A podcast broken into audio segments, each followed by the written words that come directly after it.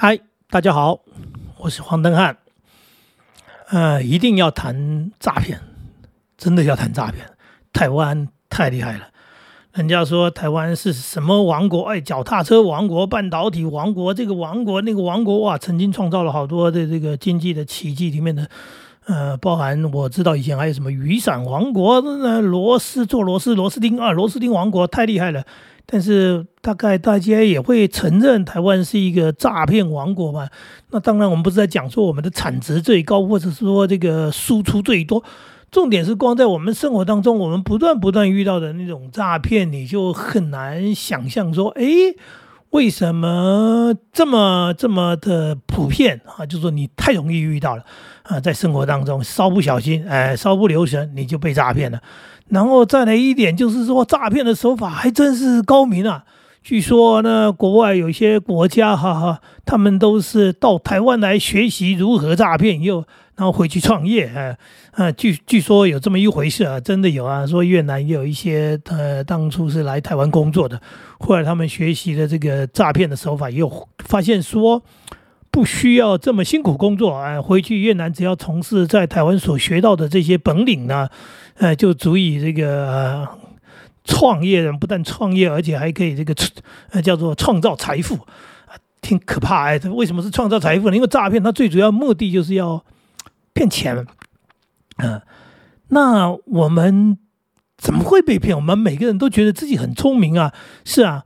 到目前为止，我还没遇过有几个人承认自己是笨的，是不聪明的。那多数人都认为自己很聪明，怎么又会被诈骗？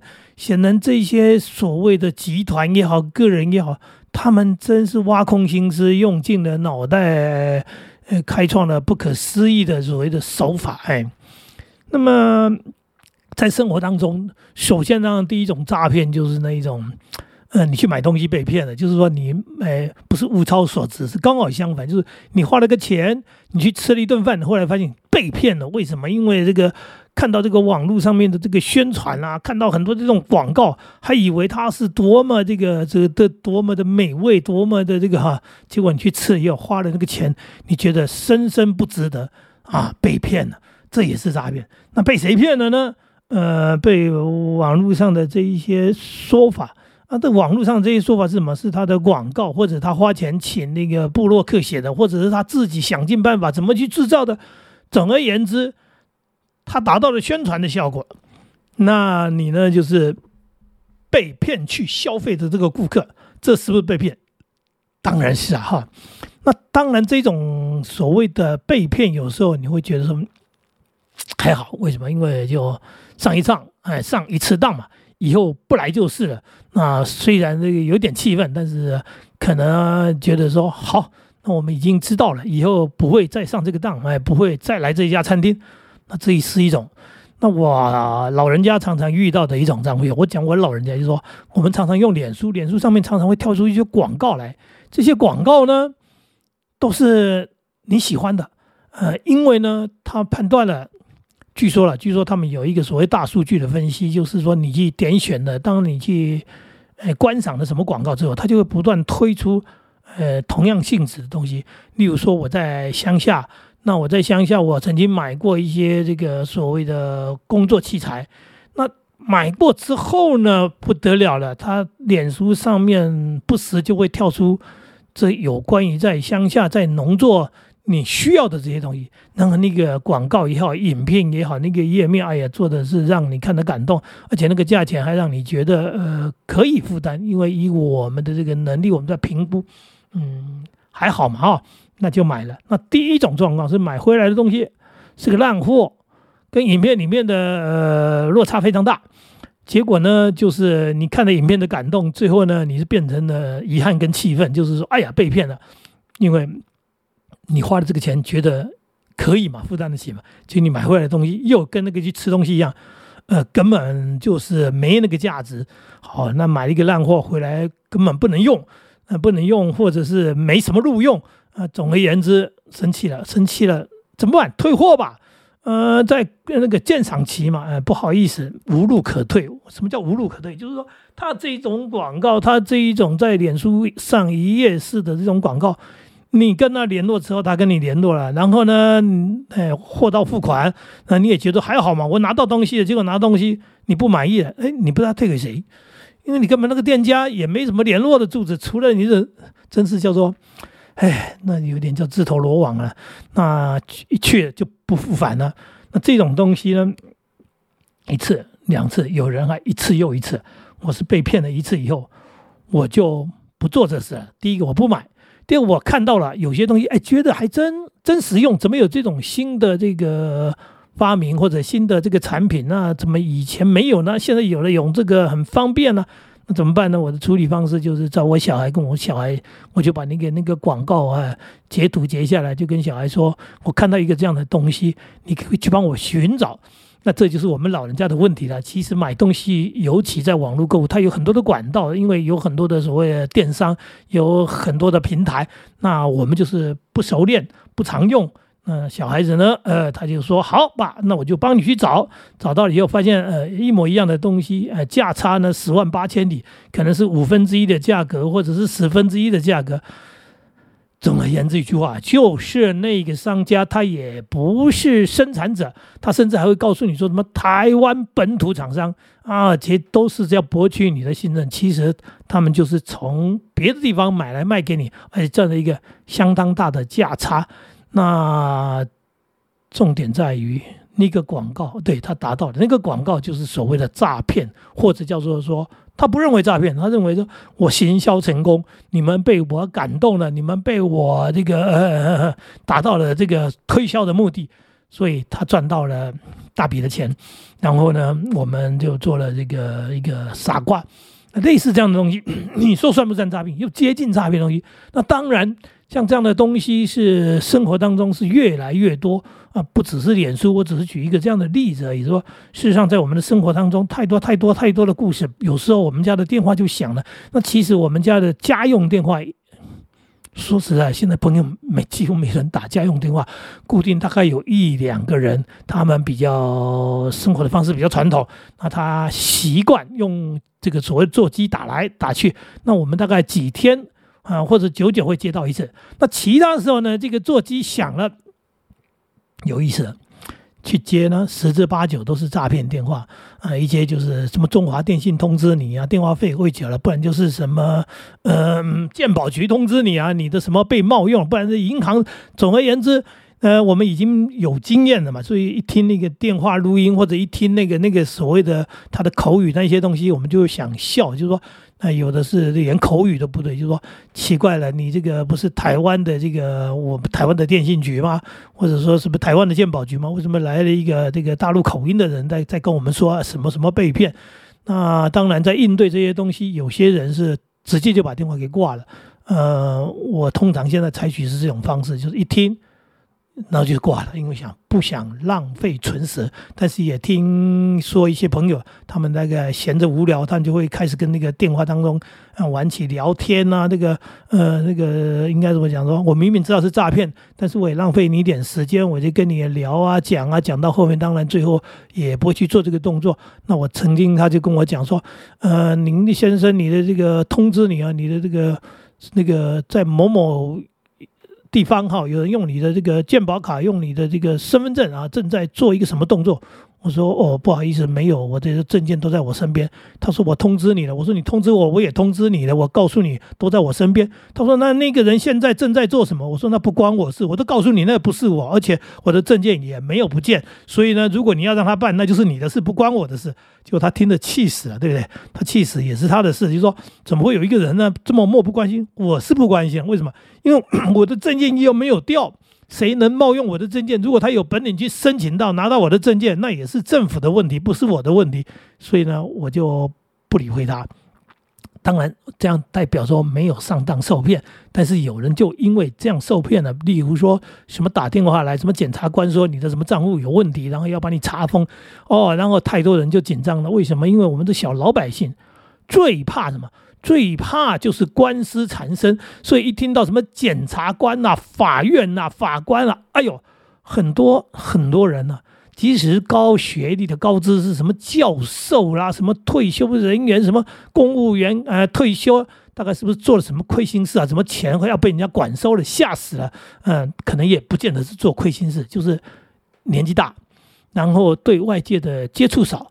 呃，新闻呢看得少，所以把这些诈骗的这个手法呢，应该讲说非常陌生，所以呢，很容易就被给唬住了。唬住了以后呢，呃，就乖乖的把钱交给人家，或者是乖乖的照人家所说的去办理。呃，请你到什么提款机那边去操作，然后照他讲的，然后就这边按按按，呃，按按按，到到你的钱就不见了。他说，哎，他要退你钱，我都听得都很好笑，说退你钱，所以叫你呢。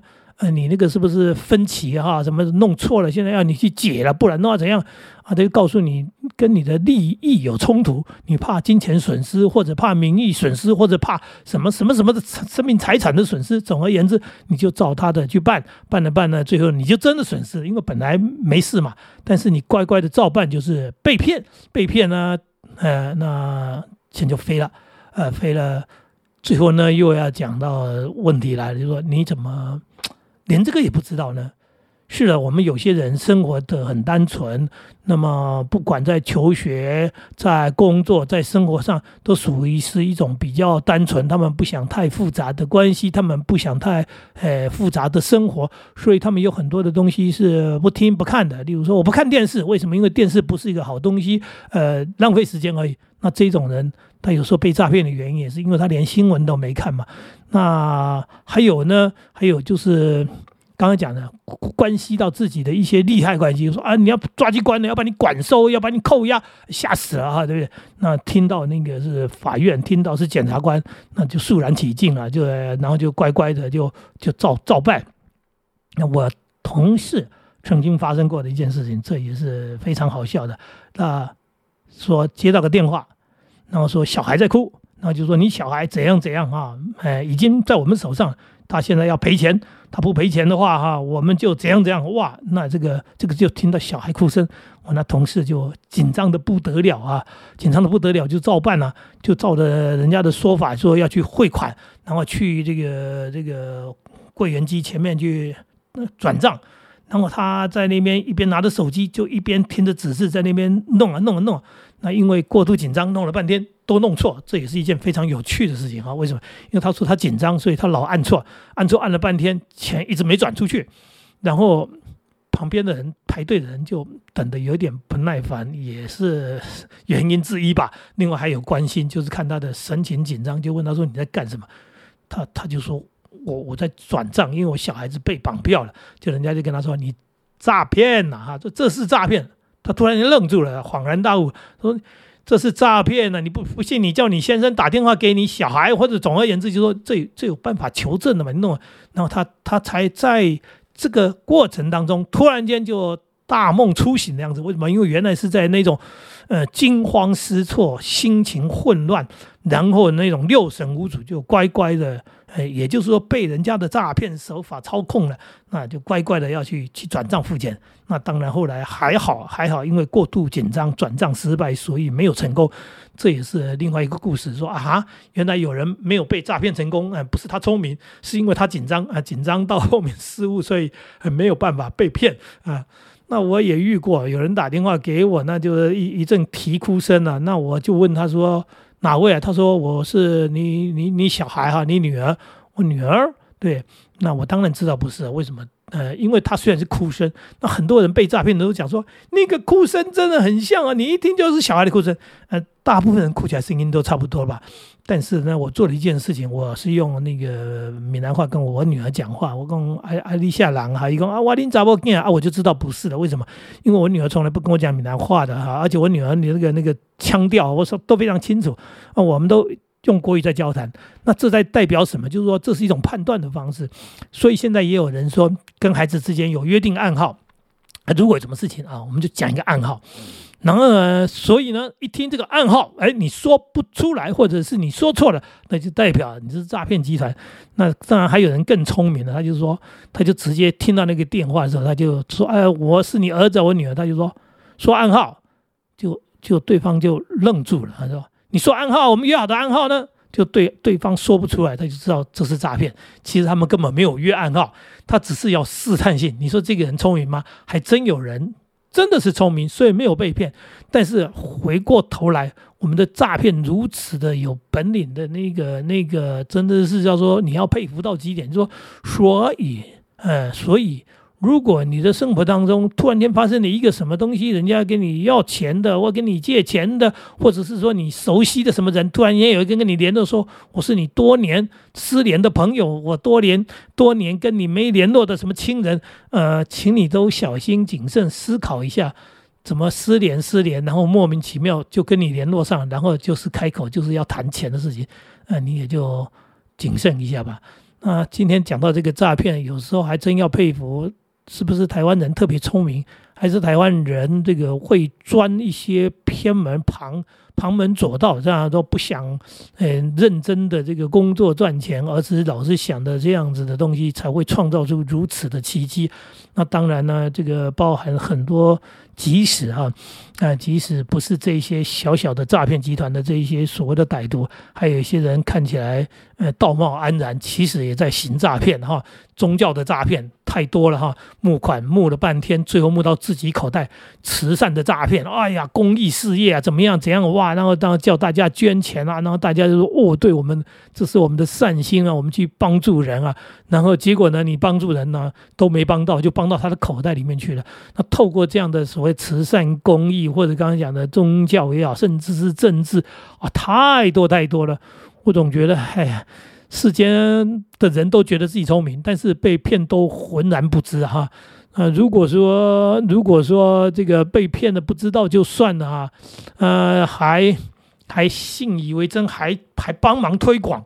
哎，我我觉得最惨就是这样说，你不但被骗。然后你还成为诈骗的帮凶？为什么你还帮这个政治人物也好，或者帮这个慈善团体，这个假的慈善团体，或者帮这个为为的这个所谓的宗教团体，你还帮他推广，你还帮他哦去募资去哦去筹钱做大做所谓做做善事？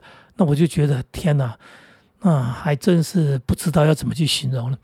嗯，今天聊到诈骗，我。不知道有没有被骗过，应该多少不少，多少，哎，多少都有。我们只希望我们的人生，呃，多数时候不会因为被诈骗到太凄惨。那如果偶尔有一些，还真是很难避免。呃，今天说到这里，还真是个人生的笑话啊！再见喽。